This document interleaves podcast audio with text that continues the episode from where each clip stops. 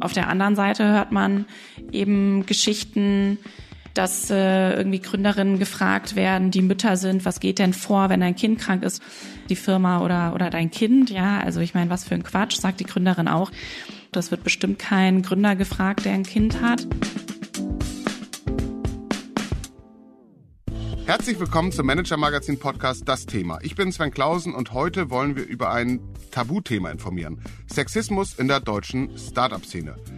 Wenn ich behaupte, dass Sexismus in der Gründerszene ein Tabuthema sei, ja, dann stimmt das eigentlich nur so halb, denn über Übergriffe auf junge Frauen und systematische Benachteiligungen von Gründerinnen wird schon lange geraunt und es gibt auch hochoffizielle Zahlen, die nahelegen, da stimmt etwas überhaupt nicht. Aber diskutiert wurde das eben bislang nur in Kleinstzirkeln. Warum sich das jetzt ändert, wie das die deutsche Gründerkultur ändern kann und warum meine Kollegin Christina Köyer-Soglu just jetzt dazu eine große, lange Recherche abschließen konnte. Ja, darüber wollen wir heute informieren und darüber informiert sie am besten natürlich Christina Köyer-Soglu selbst. Guten Morgen, Christina. Guten Morgen, Sven. Christina, wir mögen ja beim Manager Magazin die unbestechlichen Fakten.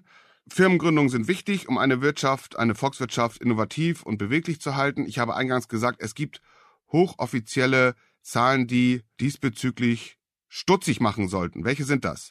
Ja, also zunächst mal hängt ja sehr viel von den Wagniskapitalgebern ab. Also wer eine Firma gründet, die schnell groß machen will, der geht eigentlich dann auch zu Wagniskapitalgebern, wirbt um Investments. Und äh, da sitzen in den ganz entscheidenden Positionen in Deutschland fast ausschließlich äh, Männer. Wobei sich das gerade zu ändern beginnt, darüber sprechen wir sicher auch noch. Und wenn wir jetzt auf die Zahlen schauen, an wen äh, diese Investoren ihr Geld vergeben, dann sehen wir, dass ja seit rund zehn Jahren eigentlich der Anteil, den Gründerinnen bekommen, die also alleine oder mit mehreren Frauen eine Firma gegründet haben, unter zwei Prozent liegt. Also wirklich minimal ist. Und auf der anderen Seite sehen wir, dass es halt zuletzt in, in Deutschland aber nun mal 20 Prozent Gründerinnen gab. Und auch bei den gemischten Teams ist der Anteil des Kapitals, den sie kriegen, geringer als bei rein männlichen Teams. Das lag zuletzt bei 12 Prozent. Und ähm, ja, jetzt könnte sich das tatsächlich nochmal äh, verschlimmern. Nicht, dass es sich schon mal großartig verbessert hätte, außer der Zahl der Gründerinnen, die ist leicht gestiegen. Denn durch diese Krise jetzt auch im Tech-Bereich und die sinkenden Finanzierungen gibt es so ein Flight to Perceived Quality, wie eine Investorin mir sagte. Also eine Flucht zu dem, was man selber als Qualität wahrnimmt. Und das ist dann im Zweifel eben das Gründerbild, was man schon kennt. Ja, und da muss man sagen, das ist so interessant, weil es ja auch eine Branche ist, die sich so damit äh, selber anpreist, dass sie so datengetrieben sei. Aber in dieser Hinsicht ignoriert sie offensichtlich weitestgehend die Daten, die es da gibt. Also zum Beispiel Untersuchungen, die zeigen, dass Frauen effektiver mit dem Kapital umgehen, das sie bekommen, also pro Dollar einfach mehr Umsatz erzielen. Und ähm, ja, was natürlich aber auch stimmt, ist, dass insgesamt weniger Frauen als Männer gründen. An der Uni entscheiden sie sich auch schon für weniger gründungsrelevante Fächer, aber auch da liegen die Werte einmal bei eben den 20 Prozent Gründerinnen und bei 35 Prozent an der Uni. Und selbst wenn man dann sagt, ja, Frauen gründen irgendwie andere Geschäftsmodelle wollen nicht so krass auf dieses Hyperwachstum und Angeberei, sage ich mal, ganz provokativ setzen, äh, bleibt am Ende immer noch ein Gap übrig. Und wenn man mit den Menschen in der Branche spricht, versteht man auch wieso. Ja, also unter zwei Prozent ist wirklich wenig. Genau, bevor wir zu dem Wieso kommen, kurz noch mal die Frage, die sich mir da aufdrängt, ist das eine deutsche Besonderheit, diese Zahlendiskrepanz, die du gerade geschildert hast? Also die zwei Prozent, also unter zwei Prozent, das ist auf europäischer Ebene. Und in den USA sieht es ähnlich aus. Da lag die Zahl des Anteils von Venture Capital für Gründerinnen 2021 bei 2,4 Prozent und ist wieder um ein halbes Prozentpunkt gesunken dann auf 2022. Also da sieht man auch vielleicht schon diesen Kriseneffekt. Mhm, okay.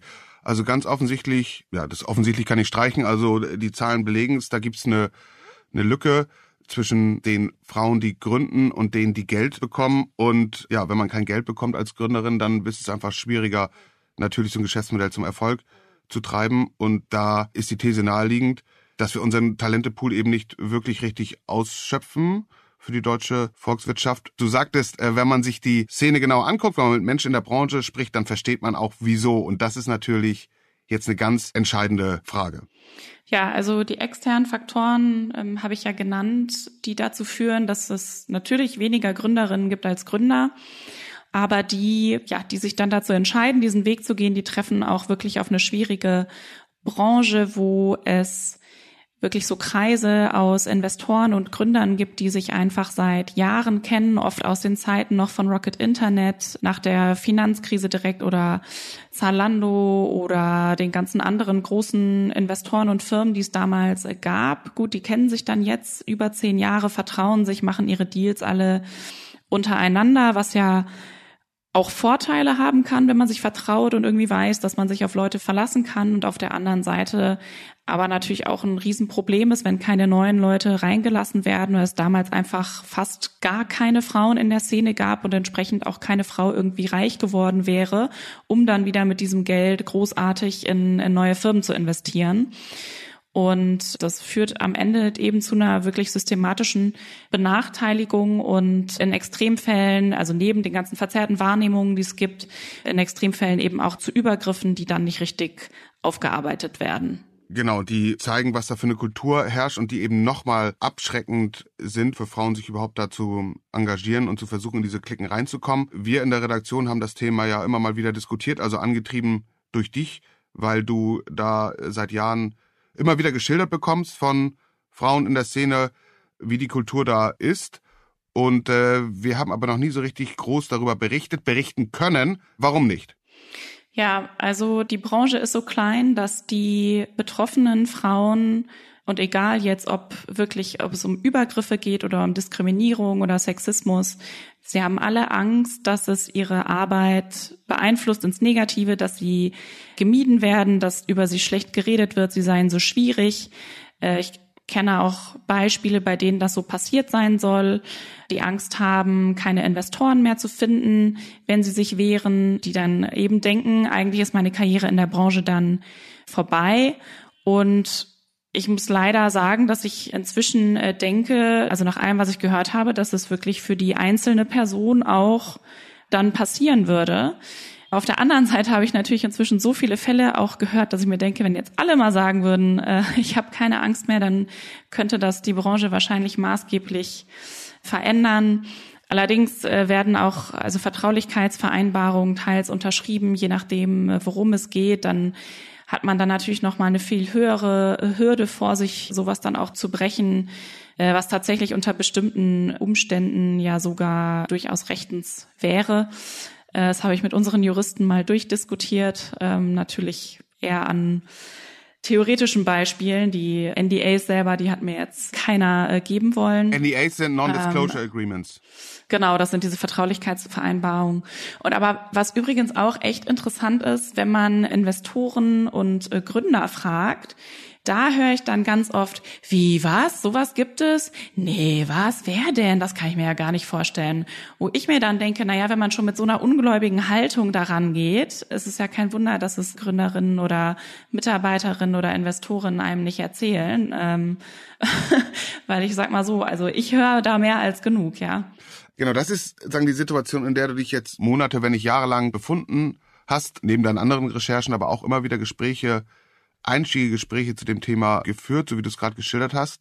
Jetzt hat sich aber schon etwas fortentwickelt, sodass du die ja eine große Recherche im Grunde genommen auch zur Lektüre vorlegen kannst und wir jetzt darüber sprechen können, was ist passiert. Ja, das stimmt. Also ein Fall ist sehr breit öffentlich geworden. Es gab einen ganz anonymisierten Text zunächst im Brutkasten. Das ist ein Startup-Medium. Und da wurde ein Übergriff bei einer Weihnachtsfeier 2021 geschildert, wo ein CEO und Gründer äh, neun Mitarbeiterinnen belästigt haben soll.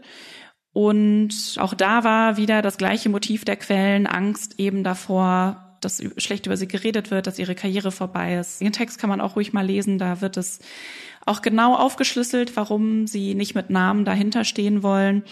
Und Aufarbeitung des Unternehmens wurde kritisiert und so weiter. Und dann ist offensichtlich einer Person der Kragen geplatzt, einem Entwickler, der hat dann diesen Text, der ja anonym war, bei LinkedIn gepostet und eben genannt, worum es sich handelt, nämlich um das Startup Finnauto und den Gründer Max Josef Meyer. Der hat das inzwischen auch öffentlich zugegeben und die Staatsanwaltschaft ermittelt jetzt. Er ist auch zurückgetreten und das hat viele Diskussionen in der Branche auch ausgelöst, glaube ich. Zumindest bei den Frauen. Ja, aber in, in dem Fall hat es dann doch einen Mann ins Rollen gebracht, ne?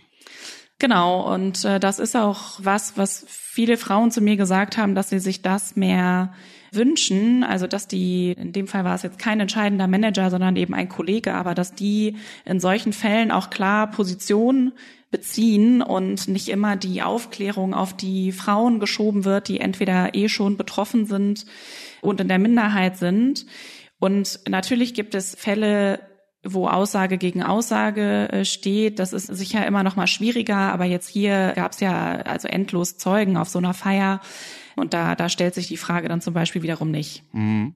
Und du wusstest eben aus deinen vielen Gesprächen vorher, das ist leider kein Einzelfall und ist in gewisser Weise symptomatisch für die ganze Kultur, die in der Szene herrscht. Genau, also ich höre seit Jahren von Fällen von Übergriffen. Das hier ist wirklich ein sehr extremer Fall, das muss man auch sagen. Auch weil so viele Leute so lange davon gewusst haben und der CEO trotzdem im Amt blieb.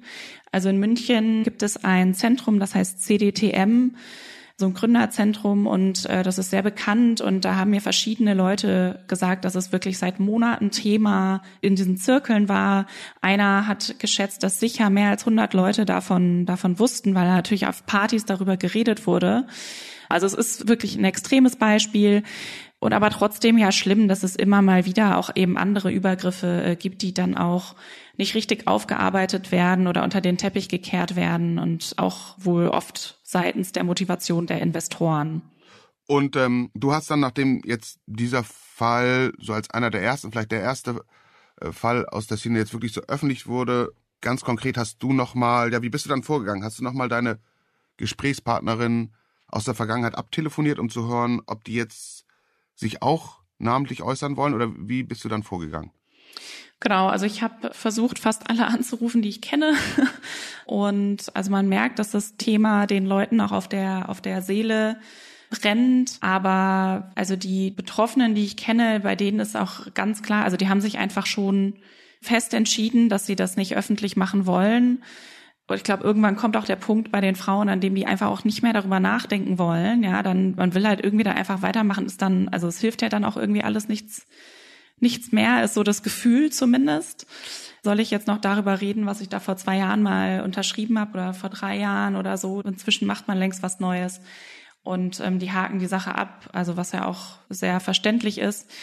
Gut, und zur Recherche, genau, einfach da mit sehr vielen Menschen in der Szene ausgetauscht und eben selbst auch die, die jetzt keine Übergriffe erlebt haben, leben natürlich irgendwie mit diesem Klima. Also die eine Investorin sagte mir, ne, sie kriegt immer wieder Anrufe von anderen jungen Investoren, von anderen Firmen, die sich Rat bei ihr holen, weil sie nicht ernst genommen werden, weil ihnen nicht zugehört wird. Also sowas zieht sich da durch. Und das ist zum Beispiel was, was ich wirklich extrem oft gehört habe. So diese ja, dieses Kleinmachen, Frauen dann da auf niedrigeren Positionen, weil es ja gut aussieht, aber eigentlich hört man ihnen überhaupt nicht zu. Also genau, das ist schon schwierig und an sich die Recherche, vielleicht nochmal so als Beispiel bei Finn. Äh, Finn hat nach diesem LinkedIn-Post an seine Mitarbeiter kommuniziert, dass sie nicht mit Journalisten reden sollen. Und da habe ich weit mehr als 50 Leute kontaktiert. Und man muss sagen, der Fall war ja schon öffentlich um überhaupt irgendwie weiterzukommen und da Leute zu finden, die darüber, die darüber reden würden, natürlich und auch wieder unter Voraussetzung der Anonymität. Also da muss man schon sagen, das ist dann eine relativ schlechte Quote. Bei anderen Themen kriegt man schneller Gesprächspartner. Und wenn wir das jetzt zusammenbringen, was wir eingangs sagten, die geringe Anzahl von Gründerinnen mit dem, was du jetzt gerade geschildert hast, wie sich die Kultur darstellt, Wie sehr ist das ursächlich aus deiner Sicht? Ja, also Finn Auto ist in seiner Krassheit Gott sei Dank nicht die Regel. Also das wäre auch wirklich schlimm. Aber es ist eben wirklich ein Symptom für diesen starken Sexismus in der Branche, den es eben in vielen Ausprägungen gibt. Und das hast du auch schon gesagt, Frauen ja auch leider abschrecken kann, dann in diese Branche zu gehen. Da denkt man ja dann äh, doch vielleicht auch ein paar Mal drüber nach. Und das lässt Frauen auch oft nicht zum Zuge kommen. Und wenn ich eben auf meine Gespräche da schaue und mit, mit den Investorinnen rede, die auf entscheidenden Positionen sitzen, die es geschafft haben, die sagen eben, na, ich sehe von ganz alleine viel mehr Gründerinnen-Teams, weil die sich alle bei mir melden. Das erhöht durchaus die Sichtbarkeit von äh, Frauen. Also es ist sicherlich ursächlich, dass es einfach zu wenige in den entscheidenden Positionen gibt. Ja, bei den Wagniskapitalgebern ist es ja, du sagtest das eingangs ganz entscheidend. Wie ist die Szene da? Also die, die das Geld am Ende äh, verteilen, wie viele Frauen sind da auf relevanten Positionen oder inwiefern wird diese Kultur, die sich da so etabliert hat, diese sehr maskuline Kultur, lass mich mal so ausdrücken, gepflegt? Ja, also es wurde jahrelang Kosmetik betrieben, indem man dann vielleicht mal eine Partnerin eingestellt hat, aber die hat dann die Kommunikation gemacht oder Investor Relations oder sowas oder Marketing oder Operations, aber eben keine Investmententscheidung getroffen und dann bringt das natürlich auch nichts. Also mit Blick auf Gleichbehandlung bei Investitionen. Und dann ging es irgendwann los vor so, ich würde sagen, fünf Jahren, dass alle verstärkt Nachwuchsinvestoren eingestellt haben. Mit dem Verweis, ja, Partnerinnen gibt's halt einfach nicht, da finden wir keine. Deswegen stellen wir dann jetzt Nachwuchs ein und dann irgendwann in, keine Ahnung, zehn Jahren können die vielleicht auch mal auf die Partnerinnen-Ebene aufrücken und deswegen ist der äh, Stand jetzt, dass es fast keine sogenannte General Partner gibt, die Frauen sind in Deutschland.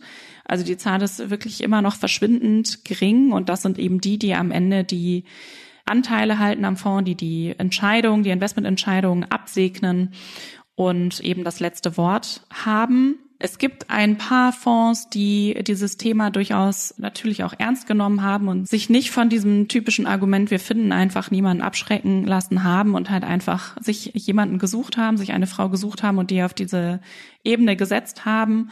Das ist sicherlich positiv. Und wenn ich mich jetzt recht erinnere an die Zahlen, die ich mir habe geben lassen, sieht man in den Portfolios auch einen höheren Gründerinnenanteil bei denen, die das jetzt eben in den in der jüngsten Zeit sozusagen, also es nicht lange her, geändert haben.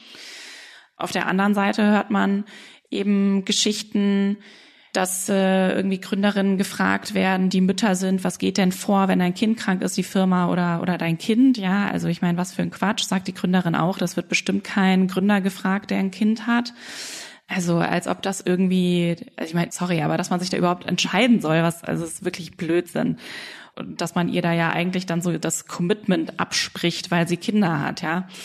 Oder ein anderer Fall, mir eine Nachwuchsinvestorin erzählt, nach so einem Pitch von äh, Gründern, das war in der Pandemie dann über Video, hieß es, von den männlichen Partnern, boah, das war hier das Top-Gründer-Team, während alle Frauen im Raum gesagt haben, oh, wirklich unangenehme Typen, also so viel Macho-Gehabe, wir würden da nie investieren. Aber ja, auf sie hat dann eben auch wieder niemand gehört. Das heißt, irgendwie ist so ein bisschen dann bei, bei einigen Firmen so dieses Verständnis da, wir müssen irgendwie diverser werden, aber es ist nicht durchgedrungen dazu, dass man auch wirklich was verändern möchte. Ja.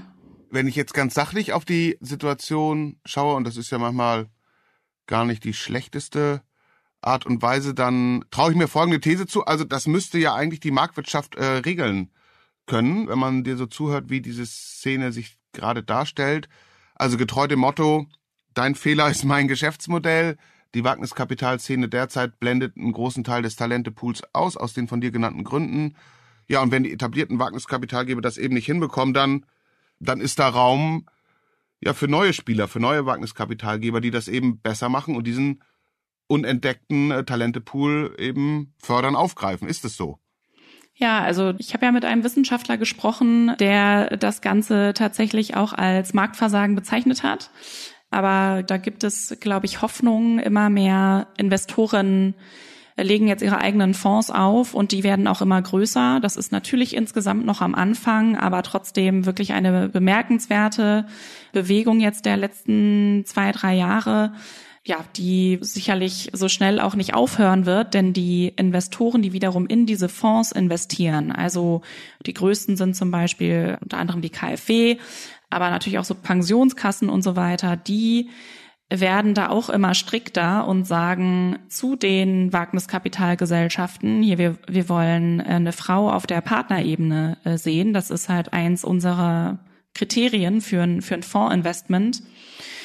Und da sagte mir zum Beispiel auch eine Investorin, dass sie inzwischen schon Intros äh, bekommt von Frauen, die in Fonds arbeiten, wo es keine Partnerin gibt und darüber halt an neue Investoren kommt, weil diese Fondsinvestoren einfach da eben ihr Geld nicht loswerden können.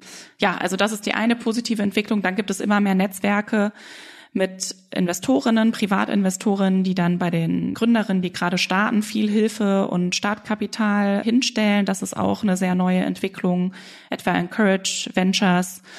Und äh, dann gibt es auch klassische VCs, die sich jetzt harte Regeln geben, um gegen diese Verzerrung in der Wahrnehmung einfach mal vorzugehen, weil es eben nicht reicht, gerade mal vor drei Jahren irgendwie ein Anti-Bias-Training gemacht zu haben.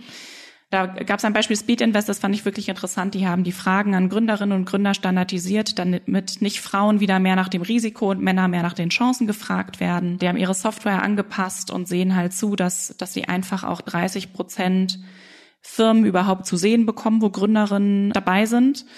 Und da sieht man auch, dass es offensichtlich funktionieren kann, denn die haben für ihren neuen Fonds einen Anteil von Gründerinnen mit 30 Prozent sich vorgenommen. Äh, es ist jetzt längst nicht ausinvestiert. Die haben so 15, 16 Investments gemacht und im Moment liegt der Anteil bei 48 Prozent mit Gründerinnen und gemischten Teams. Also scheint ja doch zu gehen. Also sieht es aus, als würden wir an einem Wendepunkt stehen. Könnte so sein? Ja, die Hoffnung haben viele äh, Frauen, weil ja eben es mehr Millionen gibt, die Fondsinvestoren mehr darauf achten. Es gibt ja auch mehr Gründerinnen mit äh, interessanten Geschäftsmodellen. Und auf der anderen Seite haben schon eben ein paar auch Angst davor, dass die Krise so diesen kleinen Fortschritt, der gerade losging, äh, vielleicht dämpfen könnte. Da haben wir auch drüber gesprochen. Also ich glaube, so ganz kann man es nicht sagen. Auf der anderen Seite dauern ja Krisen auch nicht ewig. Von daher würde ich sagen, lass uns doch einfach mal optimistisch bleiben und sagen, ja, das kann sich jetzt wirklich auch verändern. Da bin ich dabei. Vielen Dank, Christina. Ja, danke dir, Sven. Das war der Manager Magazin Podcast Das Thema. Wenn Sie mehr darüber wissen wollen, wie es wirklich in der deutschen Wirtschaft zugeht, in der Startup-Szene und darüber hinaus, dann empfehle ich Ihnen ein Abo des Manager Magazins, sei es digital, sei es in Print. Sie finden alle Angebote bei uns auf der Website und in der App. Christina Köhr-Soglu, Sven Bergmann, Mareike Larissa Heinz und Luca Ziemek, die diese Folge für Sie produziert haben, bedanken sich ganz herzlich bei Ihnen. Ebenso mache ich das natürlich. Und ja, wir alle freuen uns, Sie am kommenden Freitag wieder bei uns begrüßen zu dürfen. Bleiben Sie gesund, bleiben Sie optimistisch und machen Sie etwas aus Ihrer Zeit.